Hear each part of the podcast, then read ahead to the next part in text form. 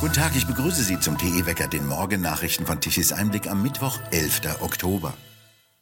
Die Lufthansa wird jetzt doch im Auftrage des Auswärtigen Amtes Deutsche aus Israel ausfliegen. Zunächst hatte das Amt geraten, mit dem Bus nach Jordanien zu fahren. Für diesen Donnerstag und Freitag sollen je vier Evakuierungsflüge aus Israel stattfinden. Die Swiss hat bereits am Dienstag einen Flug durchgeführt und plant für heute einen weiteren Flug. Andere EU-Staaten holten ihre Bürger mit Militärmaschinen zurück. Österreich schickte eine Herkules für die Luftbrücke, also einen Truppentransporter. Diese Maschine ist mit Tarnraketen ausgestattet, die im Falle eines Angriffs die feindlichen Raketen ablenken soll. In Israel wurden neue Massaker entdeckt, die die palästinensischen Terroristen bei ihrem Überfall angerichtet hatten. Mindestens 100 Erwachsene, Kinder und Babys wurden grausam ermordet aufgefunden. Bisher sind noch keine entscheidenden Reaktionen von der feministischen Außenpolitik der Bundesregierung auf die ermordeten und entführten Deutschen in Israel bekannt geworden. Das Massaker auf einem Musikfestival in Israel ähnele sehr dem Bataclan-Attentat in Paris. Dies sagte der französische Politiker Eric Zemmour von der Partei Reconquête in einer Fernsehdiskussion im Sender CNews.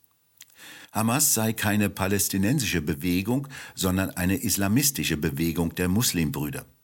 Der Koran sei die Verfassung, der Dschihad der Weg, so Semur. Die Palästinenser seien der Hamas egal. Es gehe um den Kampf gegen Israel, gegen Juden und Christen als Tempelritter. Es handele sich um einen Konflikt der Zivilisationen, so Semur.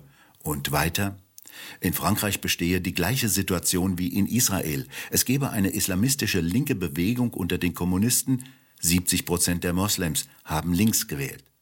Die Linke in Frankreich habe verstanden, dass sie keine Wähler mehr habe und setze daher vollständig auf den Islam. Semur wies darauf hin, dass in Frankreich nach den Angriffen in Israel Hamas-Fahnen gehisst wurden. Es habe 20 antisemitische Akte innerhalb von 24 Stunden gegeben. Frankreich habe Islamisten und die Methoden der Hamas importiert. Die Hilfen der EU und der EU-Staaten an die palästinensischen Bewegungen müssten verboten werden, so Semur.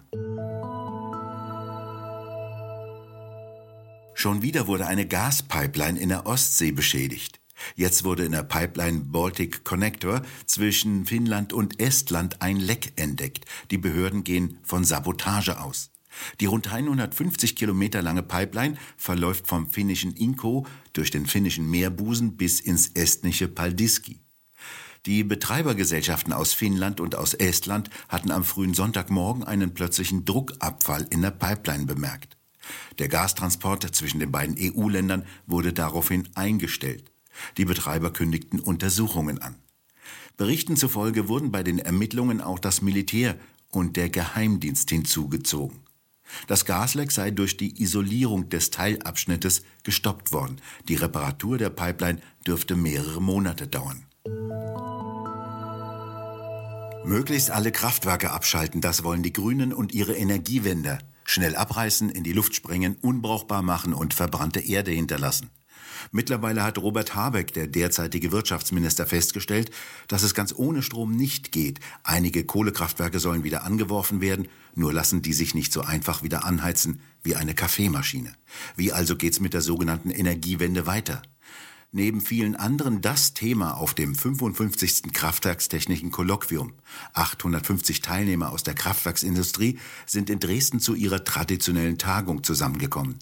Auch Ricarda Lang von den Grünen kam zu einer Podiumsdiskussion und betonte, die Grünen wollten weiter in ihrem Kurs der Energiewende fortfahren.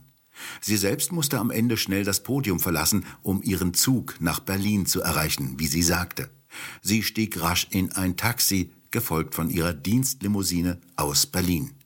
Professor Michael Beckmann von der TU Dresden ist wissenschaftlicher Leiter des Kolloquiums. An ihn die Frage, wo steht die Energiewende? Die Frage ist natürlich zuerst mal, was verstehen wir unter Energiewende? Wenn wir äh, darunter verstehen, dass wir eben äh, unsere CO2-Emissionen äh, drastisch reduzieren und im günstigsten Fall eben bis 2040, äh, 2045 eben äh, neutral äh, sozusagen auf ein Level von Null fahren, dann müssen wir heute feststellen, Wir haben am 15. April 7 Gigawatt äh, Kernenergie aus dem Netz genommen. Die Vorhersage war, ähm, dass das wahrscheinlich dazu führen wird, dass wir ähm, Strom aus Nachbarländern importieren müssen, beziehungsweise eben auch äh, Kohlekraftwerke verstärkt wieder in Betrieb nehmen müssen. Und genau das sehen wir.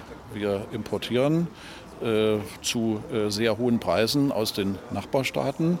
Wir haben natürlich einen Überschuss über die Mittagszeit, wenn die Sonne scheint. Der ist äh, enorm, aber hier exportieren wir zu sogenannten negativen Preisen mitunter. Das heißt, wir müssen also noch Geld draufzahlen. Und die CO2-Emissionen sind gestiegen, da abends eben die Sonne untergeht und damit, äh, wenn kein Wind vorhanden ist, eben für die gesicherte Leistung Kohlekraftwerke, Gaskraftwerke die Leistung erbringen müssen. Äh, so gesehen können wir sagen, wir sind also nicht auf einem erfolgreichen Kurs, was die Energiewende mit ihrer Zielstellung betrifft. Hier prallen ja Kulturen äh, aufeinander, alte Kraftwerkstechniker und Ricarda Lang. Wie würden Sie die Stimmung unter den bisherigen Kraftwerkstechnikern und Ingenieuren und Betreibern bezeichnen, die ihre Kohlekraftwerke anschalten müssen, abschalten müssen, anschalten müssen, rinnende Kohle raus aus der Kohle. Wie würden Sie die Stimmung bezeichnen? Also die äh, Stimmung ist erstmal, finde ich, auf unserem Kolloquium äh, äh, sehr gut. War ist sie traditionell immer sehr gut, weil wir hier sachlich diskutieren und ich würde es eigentlich auch nicht so einschätzen, äh, dass hier Welten aufeinanderprallen, sondern ähm, ich muss sagen, äh, ich fand das äh, sehr gut. Habe ich auch Frau Lang gesagt, dass sie sich hier der Diskussion gestellt hat.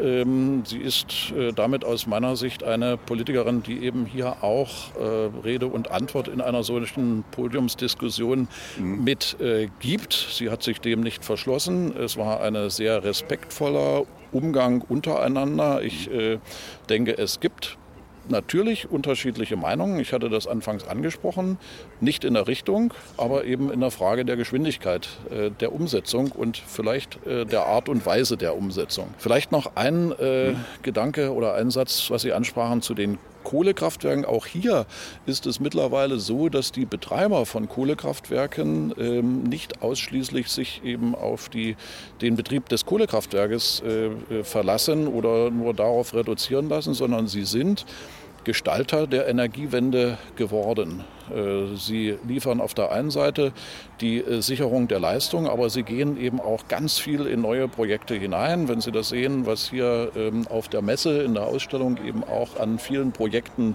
äh, da ist, das betrifft also die, ich sage mal jetzt die klassischen Braunkohle-EVUs, ähm, wie zum Beispiel die LEAG hier bei uns in der Lausitz, aber auch die MIPRAG, die Mitteldeutsche Braunkohle-Kraftwerk-Skopau, ähm, aber auch die RWE, die sind alle in ähm, Projekten in Richtung Wasserstoff, in Richtung äh, Elektrolyse, in Richtung ähm, auch äh, erneuerbarer Energie, Speicherabsicherung unterwegs. Das funktioniert aber nur in, mit massiven Subventionen vom Staat, also mit vielen Steuergeldern. Wirtschaftlich ist ja da nichts. Gut, also inwieweit äh, da jetzt äh, Anteile, äh, Subventionen, Steuermittel und so weiter äh, in diesen Projekten mit drinstehen, das äh, kann ich Ihnen nicht sagen. Aber natürlich, ähm, ich sage mal, kenne das aus den Diskussionen und das ist auch, glaube ich, ein unternehmerischer Ansatz. Man muss mit denen, ähm, mit den Gewinnen, die man jetzt macht, in die Zukunft investieren. Ich glaube, das tun die Unternehmen im Moment ähm, sehr gut. Und ähm, das ist genau auch wieder der Punkt, wenn wir über die unterschiedlichen Geschwindigkeiten sprechen. Wir dürfen eben äh, dieses äh, Verdienen sozusagen im alten Markt nicht zu schnell abschalten, äh, damit wir äh, mit diesen ja, verdienen oder mit den äh, Gewinnen, die wir daraus erzielen, eben die neue ähm, äh, Situation äh, eben bewerkstelligen können oder darin investieren können. Letzte Frage. Sehen Sie die Energiewende als gescheitert an, wenn man sieht, in Baden-Württemberg immer häufiger blinkt die Stromwarn-App mit Rot. Es gibt äh, Mangelerscheinungen im Strommarkt. Äh, das sind ja höchst bedenkliche Anzeichen für ein Industrieland. Die Industrie wandert ja teilweise ab, macht ihre Betriebe hier dicht.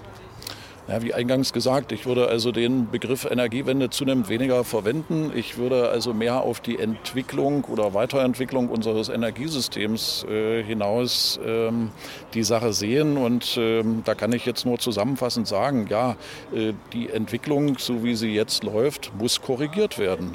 Ähm, das sind natürlich typische Erscheinungen, wenn wir Strommangellagen haben, wenn wir äh, eine Zunahme an Energiepreisen haben, wenn wir diese diese Verwerfungen eben haben, dass wir äh, über Mittag äh, Strom ins Ausland exportieren müssen zu negativen Preisen, abends teuer zurückkaufen müssen. Das sind natürlich äh, Verwerfungen. Da können wir nicht davon sprechen, dass etwas auf einem gelungenen Weg ist. Äh, hier muss wirklich dringend äh, korrigiert werden.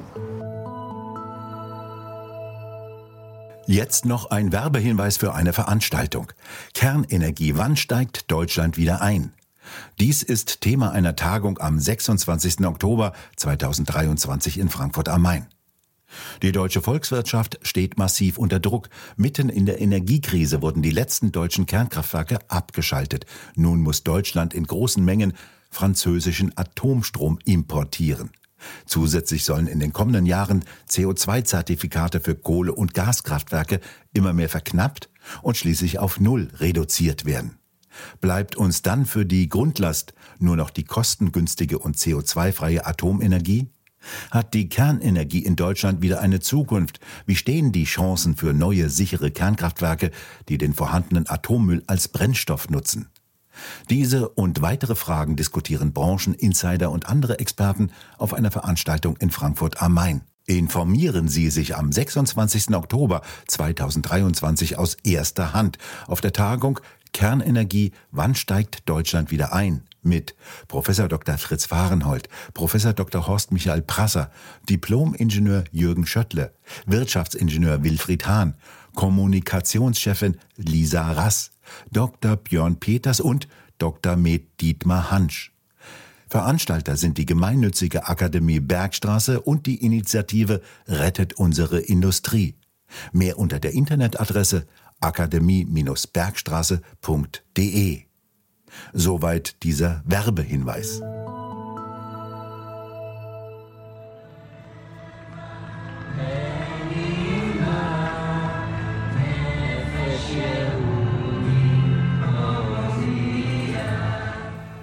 Eine Szene aus Israel darf nicht unerwähnt bleiben. Nachbarschaften versammeln sich in Siedlungen auf den Balkonen und singen die Nationalhymne Israels. Hetikva, die Hoffnung.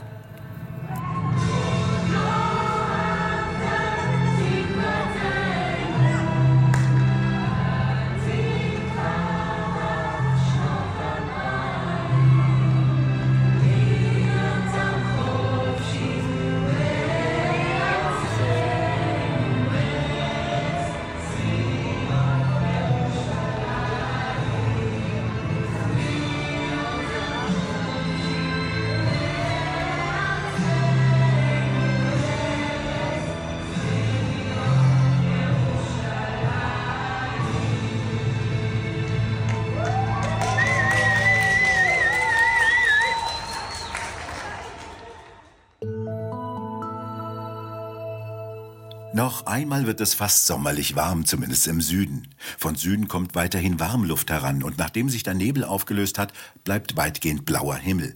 Im Norden dagegen weitgehend bedeckt. Ab dem Nachmittag bringt eine Kaltfront von Norden Regen mit. Die Temperaturen bewegen sich von 16 Grad im Norden bis 25 Grad im Süden und im Osten bei 23 Grad. Zum Wochenende und in der kommenden Woche hin rechnen die Wettermodelle damit, dass die Strömung auf Nordwest dreht und damit kalte Luftmassen hereinkommen. Es wird also deutlich kälter und regnerischer. Und nun zum TE Energiewendewetterbericht. Um 12 Uhr mittags gestern benötigte Deutschland eine elektrische Leistung von 70,5 Gigawatt. Die Sonnenenergie, die ja Deutschland mit Energie versorgen soll, nimmt sichtbar ab. Um 12 Uhr mittags kam gerade noch einmal knapp 25 Gigawatt an elektrischer Leistung an. Und die waren am späten Nachmittag schon wieder verschwunden. Die Windräder lieferten knapp 8 Gigawatt an elektrischer Leistung um 12 Uhr.